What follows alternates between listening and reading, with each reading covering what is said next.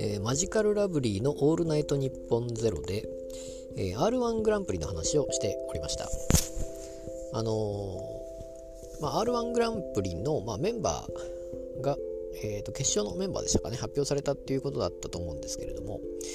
えーとまあ、そんなに私は知らないんですがそれよりもその人数が減ってるなという話になりまして、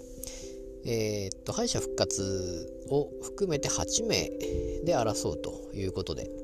で昨年までは10名だったのが8名に減ってるけどっていう話になってですね。えー、っとまあマジラブさんが言うにはまあ確かに前回時間がなかったもんねっていう話になりまして。それで確かに思い出しましたね。この時間がすごいなくて。もうどんどんどんどんもういきなりもう巻きで巻きでということで1人目の時点であのえー、と審査員がちょっとコメントをしてですね。でもう2人目からもうコメント聞いてる時間がないということでもう即点数を発表してもうコメント出ないでもう、えー、霜降りが、えー、あれでしたよね。MC でしたけども。霜降りも大して喋らずですね。もうどんどんどんどん進んでいくということで、えーまあ、やっぱ時間がなかった。というのを確かにもうもうすごい覚えてますので。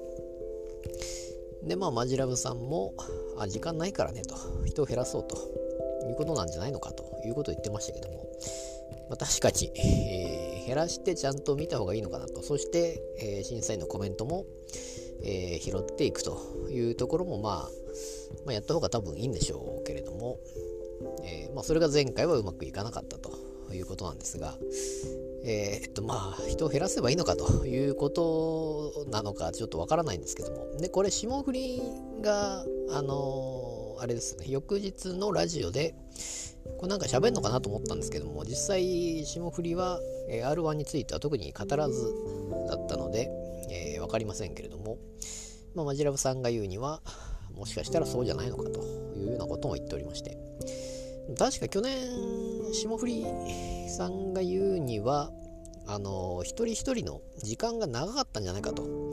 いうことで途中で切るようなことも多分なかったので、えー、長い人は長いといったような感じだったんじゃないのかなということを言ってたような気がしましたので